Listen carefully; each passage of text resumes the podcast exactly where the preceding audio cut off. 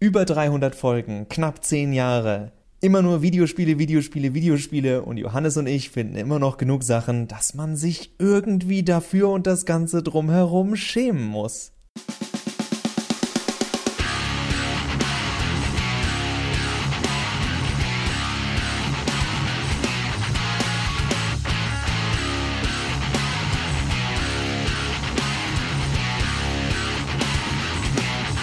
Und damit herzlich willkommen zu einer neuen Ausgabe von Schemspieler, der Podcast über Videospiele und Scham. Mehr schämen, dachte ich. Aber Mehr schämen, okay. gut, geht auch, ja. Willkommen zu Mehr Schämer, der Podcast über Videospiele. Mehr Schämer. Auf daran geht zu weltzugrunde.de und Robots and Dragons. Natürlich meinen wir Mehrspieler, aber Max hat da einen ganz guten Punkt angesprochen. Äh, letztlich, es ist immer noch so ein bisschen, vielleicht ist das aber auch, vielleicht ist das auch, Max, ist das auch so eine Sache, die wir aus unserer Jugend mitgenommen haben, als Videospiele noch eher verpönt waren in unserer, ähm, vielleicht nicht so in unserer Peer Group, aber in einer Generation vor uns, also bei unseren Eltern, da dachte man immer so, ah, Videospiele, ah, weiß ich nicht. Wobei das, glaube ich, auch äh, ja nicht, nicht ganz so stimmt, ne? Weil wie alt sind die meisten Videospieler heute? Die sind jenseits der 40 tatsächlich zum größten Teil. Da sind wir noch etwas von entfernt. Aber auch das wartet auf uns. Nee, also tatsächlich, ich glaube, das ist eher so ein Reflex von früher, dass man sagt, ah, ich, ich gebe das nicht so gerne zu, dass ich mit Videospielen meine Freizeit gestalte. Oder eben, was wir ja fürchten, was man sagt, meine Freizeit verschwende. Aber dem ist ja eigentlich nicht so, oder? Nee, also gerade wir, sonst würden wir sagen, dass wir äh, gut 300 Folgen Zeit unseres Lebens verschwendet haben und wir sprechen die ja nicht nur ein, wir schneiden den Mist auch und manchmal recherchieren wir vorher sogar. Den Rest wissen wir einfach, weil wir uns viel zu viel mit Videospielen auseinandergesetzt haben in diesem Leben. Hoffentlich gibt's noch eins. Nein, Spaß beiseite. Das ist jetzt ein Punkt, das ist so der klassische Punkt, auf den ich heute auch gar nicht so groß eingehen will, weil ich das ähnlich wie Johannes sehe. Also man, man kann natürlich inzwischen ganz offen sagen, ja, ich spiele dieses oder jenes. Es ist aber selten ein Thema, was aktiv mal in so eine Runde in Café oder beim Abendessen, wenn man Freunde eingeladen hat oder sonst was geht. Und damit meine ich jetzt nicht, dass man, okay, man trifft sich mit seiner Dungeons and Dragons Runde oder sonst was und redet über Rollenspiele. Oh, was für eine große Überraschung. Sondern dass man einfach da sitzt und so wie jemand sagt, habt ihr eigentlich den neuen Dune gesehen? Wie oft sagt jemand, hat eigentlich jemand den Story-Modus des neuen Call of Duty durchgespielt? Ich fand, es war eine interessante, satirische Ansicht auf die aktuellen politischen Ereignisse in der Realität. Sagt keiner.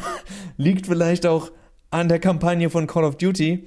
Aber genau darüber wollen wir heute reden, dass es scheinbar immer noch so diesen, nee, darüber reden wir jetzt nicht, wenn wir nicht genau wissen, dass alle hier am Tisch auch wirklich interessiert daran sind. Die Frage würde man sich wohl kaum stellen, wenn man über eine neue Netflix-Serie reden will oder über Gott bewahre, irgendein Buch, das man gelesen hat, das vielleicht gerade auf der Spiegel-Bestsellerliste oder was weiß ich ist, so dass man davon ausgeht, okay, das kennen jetzt vielleicht auch mehrere Leute. Ich kram hier nicht irgendwas Obskures raus. Und da habe ich halt das Gefühl, dass Videospiele, vielleicht schämen wir uns nicht, vielleicht haben wir aber das Gefühl, nee, das ist, das ist, das ist so nischig, das interessiert hier keinen. Aber das ist doch eigentlich paradox, oder? Weil wir ja in einer Generation aufgewachsen sind, von der ich behaupten würde, dass jeder irgendwie mit Videospielen zu tun hat. Ich denke da auch zum Beispiel an meine Kollegin oder eine Kollegin von mir. Ich habe so ein bisschen Musik gehört, so Lo-Fi, Videogame, Soundtrack. Gedöns und sie meinte, ah, das kenne ich. Sie hat sonst überhaupt nichts mit Videospielen zu tun, aber dieses eine Lied aus Donkey Kong Country kannte sie. Und deswegen würde ich sagen, also wir haben alle mit Videospielen zu tun. Genau, zumindest auf einer Ebene. Aber gleichzeitig wird es nie, anscheinend nie in den Vordergrund gerückt.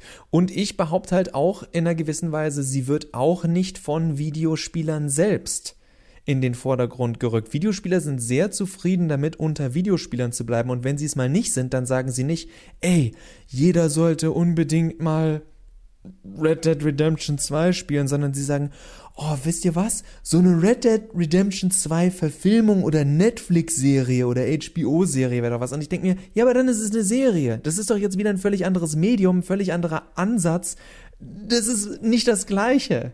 Ja, es ist nicht das Gleiche, aber ich glaube, um Serien, also prinzipiell bin ich ja immer äh, auf dem Standpunkt, dass Serien, Filme, Bücher äh, im Grunde genommen dasselbe sind wie Videospiele, nämlich es sind Möglichkeiten, sich zu unterhalten. Und was anderes sind ja Videospiele nicht, es ist ein Unterhaltungsmedium. So, das heißt, dass man kann das eine nicht gegen das andere stellen. Also man kann nicht sagen, Videospiele sind besser als Filme oder andersrum, weil es eben zwei verschiedene Medien sind, die aber dieselbe Funktion erfüllen. Ich denke aber, dass natürlich Filme und Bücher die äh, Historie auf ihrer Seite haben, ja, die Geschichte, weil sie nämlich ältere Medien sind und damit schon viel länger etablierter und es gibt viel mehr Generationen.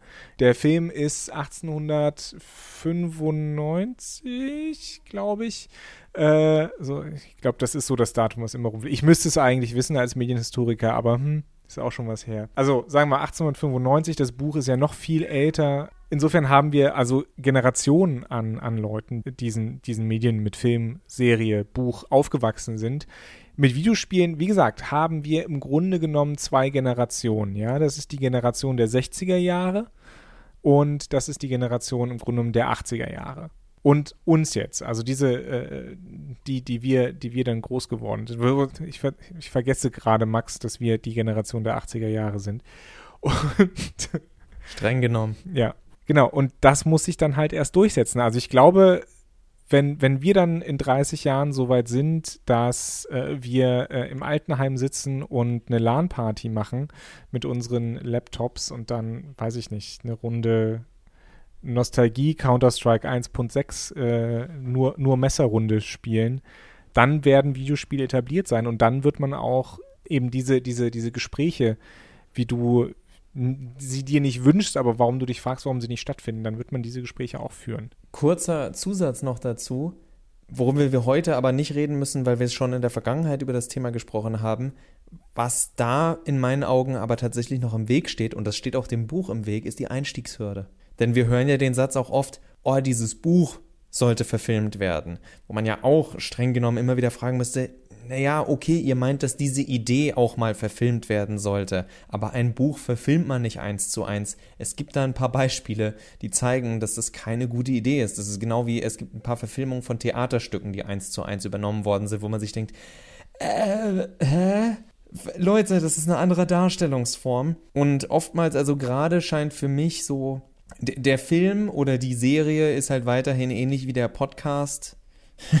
das Ding, das du einfach anmachst und dich berieseln lassen kannst. Du musst keine eigene, ja, du musst zuhören, aber seien wir ehrlich, man kriegt am Ende die Hälfte mit, liest den Wikipedia-Artikel und alle tun so, als hätten sie es komplett verstanden und gucken noch 15 zweistündige YouTube-Videos mit The Ending of Explained. The Philosophy Behind Explained und so weiter und so fort. Also wir gucken ja inzwischen, wir berieseln uns stundenlang mit Sekundärquellen und Tertiärquellen zu Blödsinn, aber niemand hat im Endeffekt tatsächlich diese Serie geguckt, dieses Buch gelesen oder dieses Videospiel jemals durchgespielt. Ne, wer will, kann sich ja die ganzen Lore-Videos zu Dune, dem Film, reinziehen. Ich bin in dieses YouTube-Loch nicht abgetaucht, aber ich bin mir sicher, es gibt da sehr viel, was man gucken kann. Ja, man sieht ja auch die Klickzahlen auf den Videos. Also zumindest genug Leute beißen an, auch wenn sie es vielleicht nie fertig gucken oder nach fünf Minuten sagen, um Gottes Willen, was tue ich hier eigentlich gerade? Draußen scheint die Sonne, ich habe Frau, Mann, Kind, Familie. Was tue ich hier? Ich lebe nur einmal. Oh Gott, die Zeit meines Lebens ist endlich. Aber ähm, ich muss wissen, was, was genau der Quisatz Haderach ist. Genau. Und heißt der jetzt wie der Berliner Stadtteil? Moabit? Oder wie wird Paul genannt? So, bevor wir jetzt anfangen, Sachen zu spoilern und jemand sagt, also wirklich, Dune, das wollte ich doch noch gucken, gehen wir zurück zu unserem Thema, auch damit unsere Episode nicht zu lang wird. Johannes, du hattest noch einen ganz anderen Einwand, und zwar nicht, dass man selber spielt und über die Spiele vielleicht nicht reden will, sondern dass man mit was Bestimmtem nicht assoziiert werden möchte. Jetzt hast du mir natürlich irgendwie diesen, diesen tollen Twist genommen, Max, aber äh, egal. Weil wir ja das Thema Spielescham haben, äh, ich schäme mich nicht Videospieler zu sein. Äh, wenn ich mit Schülern zu tun habe, äh, dann, dann frage ich auch, was die so machen und, und, äh, und kann mich mit denen über Videospiele unterhalten. Nicht unbedingt über die Spiele, die sie spielen, weil das ist dann doch ein bisschen was anderes, aber kann mich halt mit ihnen darüber unterhalten und das ist, ist ein schöner Einstieg manchmal auch.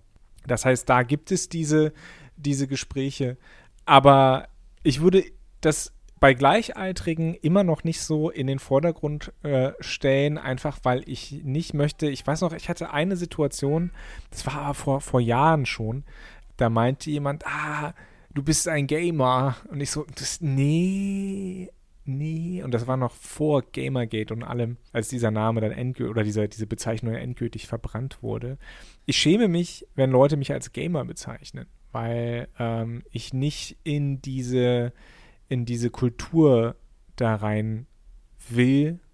Und ich meine, auch wenn wir beide seit neun Jahren diesen, diesen und über 300 Folgen diesen Podcast machen und uns sehr lange und ausgiebig mit dem Thema beschäftigt haben, es ist natürlich ein Teil meiner Identität, aber es ist, es ist nicht der einzige Teil meiner Identität, Videospiele zu spielen oder äh, von anderen als Gamer bezeichnet zu werden. Und das speziell nach Gamergate schwebt da auch ganz viel mit, womit ich mich natürlich gar nicht identifizieren kann und will. Und da habe ich jetzt einen, nicht direkt einen Einwand, weil ich das Großteil so unterschreibe, was du sagst. Für mich ist aber interessant, dass man überhaupt diesen Hintergedanken hat von, uh, also als Gamer will ich ja jetzt nicht identifiziert werden oder so wahrgenommen werden, weil, wenn ich sage, ah, ich lese übrigens gerne Bücher, dann heißt das ja noch nicht, welches Genre und sonst was. Du bist nicht plötzlich in irgendeine, in irgendeine Ecke gedrängt worden, auch wenn jemand sagt, ja, also ich finde Filme ja total schön, dann schreit niemand aus der hintersten Ecke, ah, du guckst Pornos, du Schwein.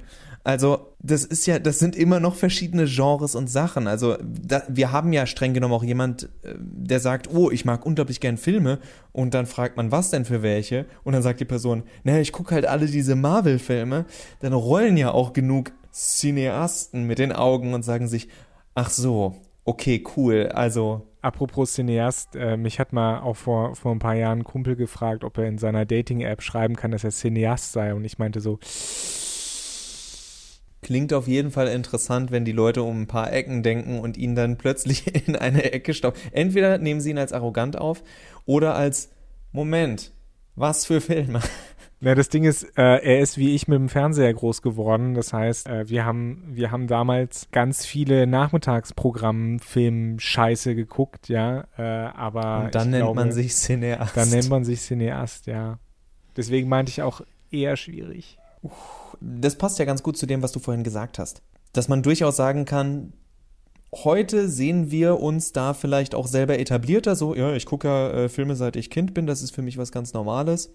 Und auch meine Eltern haben schon Filme geguckt und ich habe schon früh mit anderen Leuten über Filme geredet und das eben auch im richtigen Leben und nicht nur in irgendwelchen Foren, wo man sagt, ey, ich habe schon total tolle und große Diskussionen über Videospiele geführt, aber halt auf dieser auf dieser anderen Ebene, diesem dedizierten Raum für hier wird jetzt über Videospiele gesprochen. Genau, und diese Räume, um, um das nochmal aufzugreifen, diese Räume sind für Medien äh, wie Filme oder Bücher wesentlich größer. Ne, das müssen wir uns immer klar machen. Also die Oscars sind eine anerkannte Institution und wenn man sich Oscar irgendwie draufschreibt, dann wissen alle, ah, zack, das ist äh, Qualität oder zumindest behauptet man das. Äh, ich sag nur, äh, Gladiator hat mal irgendwie bester Film. Braveheart war bester Film. Braveheart. Gladiator auch. Ja, ja, Gladiator auch. Also äh, Top, Top Entscheidung Academy damals. Nein, Willst aber. Du mir jetzt erzählen, dass Jeff Keighley's The Game Awards oder nur Game Awards The Game nicht Awards. genauso das, wichtig The ist Teil des Titels, wahrscheinlich wegen des Trademarks. Das gibt's halt nicht. Es gibt halt BAFTA in England, so, die, die das so ein bisschen mitmachen. Es gibt vielleicht irgendwelche Entwicklertitel und so weiter und so fort oder Entwicklerpreise. Aber diese, diese Institutionen für Videospiele gibt es, Klammer auf, noch nicht, Klammer zu. Und das ist, das ist der Grund, warum diese ja, warum, warum immer noch diese Diskrepanz zwischen diesen Medien herrscht. Na, abschließend, also damit würde ich dann ganz gern für mich rausgehen. Ich habe zufällig, als wir uns auf das Thema schon festgelegt haben, gestern oder so noch gelesen, dass die Joystick Awards oder sowas ausgegeben worden sind und weil 50 Jahre Videospiele gefeiert worden sind, ist äh, unter, wurden neue Rubriken mit reingenommen, wie zum Beispiel Best of All Time und sowas, was überraschend ein Spiel geworden ist aus den letzten Jahren, weil sich ja niemand mehr an Spiele von länger als 20 Jahren her interessiert oder erinnert. Und natürlich ist es das einzige Spiel geworden, über das die letzten zehn Jahre gesprochen worden ist. Dark Souls. Also ist dann auch immer die Frage, was ist eigentlich gerade die Diskussion um Videospiele? Gibt es die überhaupt? Weil der Witz ist ja dann für mich immer noch, okay, wir haben jetzt mehrere Dekaden, aber der einzige Weg, und damit mache ich jetzt den großen, den großen Schluss zu dem, was ich am Anfang gesagt habe, ist, dass ich darauf warte, dass irgendjemand einen Dark Souls-Film oder eine Dark Souls-Serie macht. Und dann darüber, über das Medium Videospiel hinaus auch mal gesprochen wird, sei es gut oder schlecht. Gleiches Beispiel übrigens, Witcher dass man kann das nicht vergleichen. Die Popularität der Witcher-Serie ist nochmal eine ganz andere als die des Videospiels. Basiert aber, um nicht kurz zu unterbrechen, aber die Popularität der Serie basiert auf der Erfolg der Videospielreihe. Richtig, das wollte ich gerade sagen. Die Serie hätte es nie gegeben ohne Witcher 3. Aber die Serie hat dann natürlich wieder ganz andere Leute erreicht.